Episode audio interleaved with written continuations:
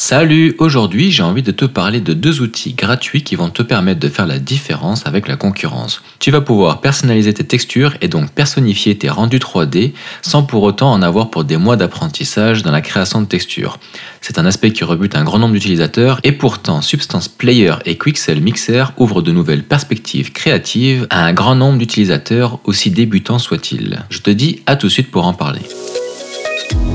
infographie 3D, reconversion professionnelle et mindset. Mon prénom c'est Kevin, je suis coach privé et formateur en ligne.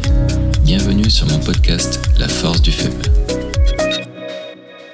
Bien, alors on va commencer par Substance Player. Substance Player, c'est le petit euh, frère, le petit dernier naissant en fait de la Sub Substance avec euh, Adobe Substance Designer qui permet de générer des textures en fait à partir de zéro en procédural. Adobe Substance Painter qui permet eh bien de peindre directement sur les objets ou alors de travailler en fait sur euh, le mapping UV sans avoir à utiliser un stylet. Donc mixer un mélange de techniques procédurales et puis digital painting sur de la texture d'objets directement en live. Et donc pour citer les trois principaux, il va y avoir Substance Player qui lui va être un logiciel gratuit open source qui va permettre de faire des tests de texture, des tests de patterns, euh, de créer en fait différents patterns de briques, de tuiles et euh, d'un point de vue architectural, il est assez pratique. Par contre, il va pas permettre de mixer euh, des textures entre elles et puis d'aller loin dans la création procédurale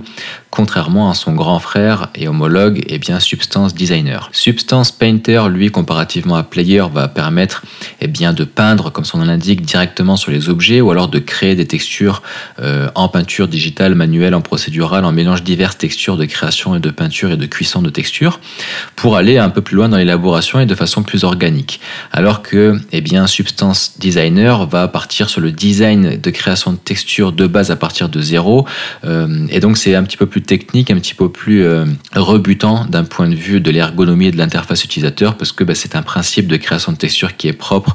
eh bien, ces moteurs-là, ces logiciels-là. Donc, euh, c'est pas à la portée des débutants. Pour autant, eh bien, de plus en plus, ça évolue, de plus en plus, ça simplifie la chose. Il faut savoir qu'avant, eh bien, les créateurs, les développeurs de la suite Substance, eh bien, c'était Algorithmix, avant le rachat par Adobe. Donc, pour ceux qui ont un doute, oui, je parle bien de ceux qui ont créé Illustrator, Adobe Photoshop, InDesign, After Effects, etc. Donc ça devient un gros truc. Pour autant, toutes les fonctionnalités qui étaient agrémentées au niveau de la 3D dans Photoshop vont finir progressivement par disparaître afin de laisser respirer et s'épanouir et eh bien tous ces nouveaux logiciels qui ont été rachetés par Adobe euh, en lien en fait avec la création de textures et puis le mapping du V, etc.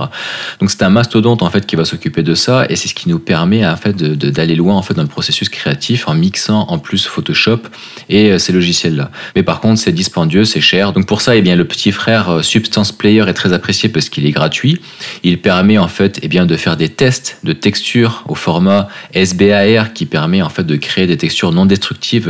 euh, en procédural mais de façon simplifiée et euh, avec des générateurs et eh bien, de patterns, notamment de briques, de tuiles de céramique. Ça permet dans un contexte architectural euh, de créer rapidement des textures qui vont être automatiquement répétables et ça vient créer automatiquement les maps qui vont avec les fameuses cartes, tu sais la normal map,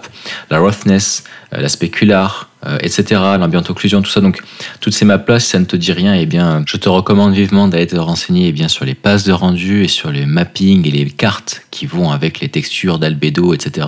Donc, euh, Substance Player est très apprécié pour son côté de facilité d'utilisation, ergonomie et puis euh, sa gratuité. Et donc, face à ces mastodontes de création de textures qui sont eh bien, Substance Designer et Substance Painter, se trouve Quixel Mixer. Donc il faut savoir que ce logiciel est aussi gratuit et comme son nom l'indique, il est plus optimisé pour mixer des textures entre elles au même titre qu'on était capable de le faire avec des calques Photoshop superposés les uns après les autres. Et eh bien chaque texture étant un calque, une couche, euh, et on peut arriver avec des masques de fusion, des masques alpha et tout, à fusionner les couches supérieures avec les couches inférieures, venir repeindre manuellement pour venir créer des patterns. Et tout ça en fait permet de créer des textures réalistes en très grande résolution qu'on peut exporter avec toutes les cartes pour avoir quelque chose de très organique, d'unique. Euh, rapidement sans avoir de grandes connaissances techniques, même s'il faut forcément passer par un processus d'essai, erreur et d'apprentissage euh, de plusieurs jours. Euh, quand on s'y met euh, sérieusement, en fait, on peut maîtriser facilement Quixel Mixer. Et puis l'avantage, eh bien, c'est qu'il est téléchargeable gratuitement, qu'il est léger,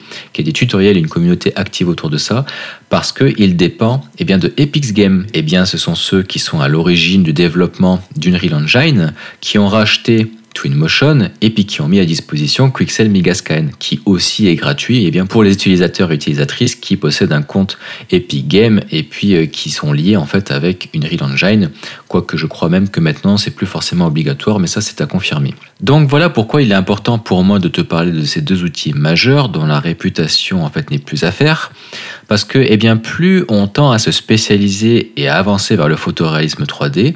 plus il va falloir être autonome et eh bien, dans diverses tâches, dans divers processus créatifs, et la création de textures autant que le mapping UV fait partie des fondamentaux nécessaires pour y parvenir. Donc si jamais tu sais utiliser Quixel Mixer et Substance Player au même titre que eh bien, euh, Designer, Painter et savoir optimiser bah, toute la bibliothèque Megascan avec l'incorporation de Bridge, etc., tu te retrouves rapidement dans un workflow professionnel qui, oui, en effet peut être chronophage, mais qui va te permettre d'avoir une singularité dans le processus créatif. Donc il va bien falloir faire la dissociation entre créativité, productivité et euh, réalisme.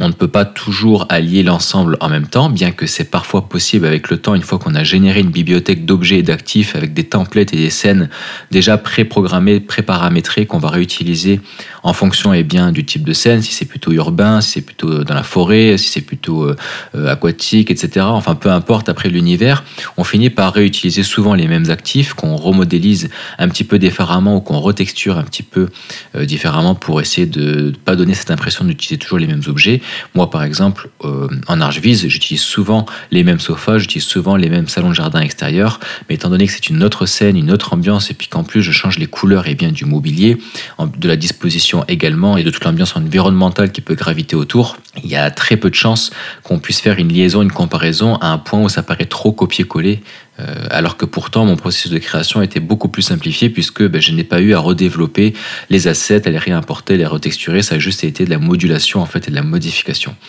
Donc au début ça paraît toujours comme étant une montagne, mais en fait une fois qu'on est bien guidé, qu'on sait où concentrer notre attention, notre énergie et puis euh, nos actions, euh, finalement en fait on évolue extrêmement vite dans le réalisme 3D, on est capable en même temps d'être productif et le tout en fait est bien en un temps record, en fait en moins d'un an, alors qu'avant ça prenait des années pour parvenir en fait à un résultat équivalent euh, euh, au photoréalisme avancé euh, que je peux proposer. Donc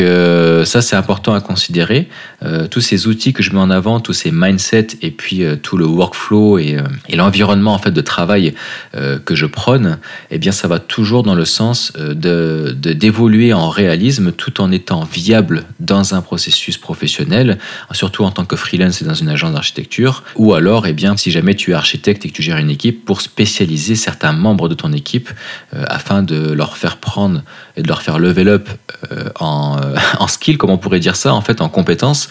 pour, pour après te distinguer par rapport à la concurrence sans pour autant et bien sous-traiter être dépendant d'un prestataire de service qui va au bout d'un moment freiner le processus de production dans la chaîne créative. Voilà. Donc si tu es plutôt d'accord avec ça, eh ben, je t'encourage en fait à t'orienter vers ces deux options gratuites qui sont Quixel Mixer et Substance Player.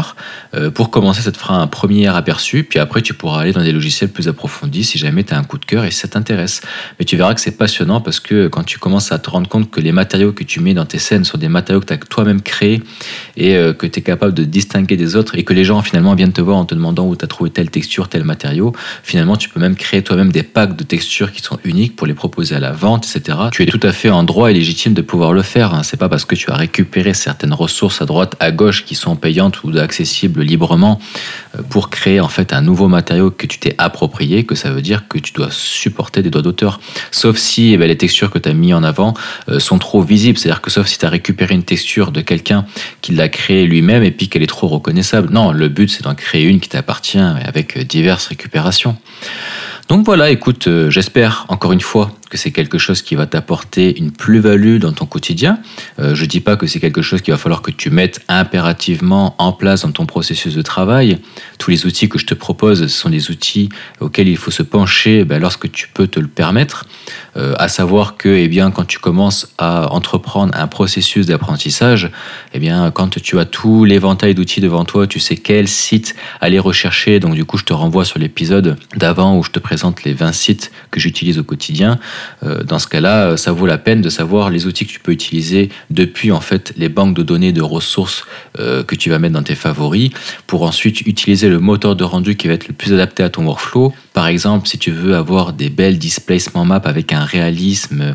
très avancé, tu vas plutôt t'orienter vers des logiciels comme Corona Render ou V-Ray. Après, si tu veux mélanger le photoréalisme avancé, rapide, tout en étant productif et créer des vidéos avec un réalisme très avancé en battant euh, les records au niveau du ratio temps-qualité, bah là forcément tu vas te tourner vers des 5 rendeurs. Chaque moteur de rendu peut être parfait pour l'un et imparfait pour l'autre et en même temps chaque outil est imparfait en soi. Certaines forces de chez les uns vont combler les faiblesses de chez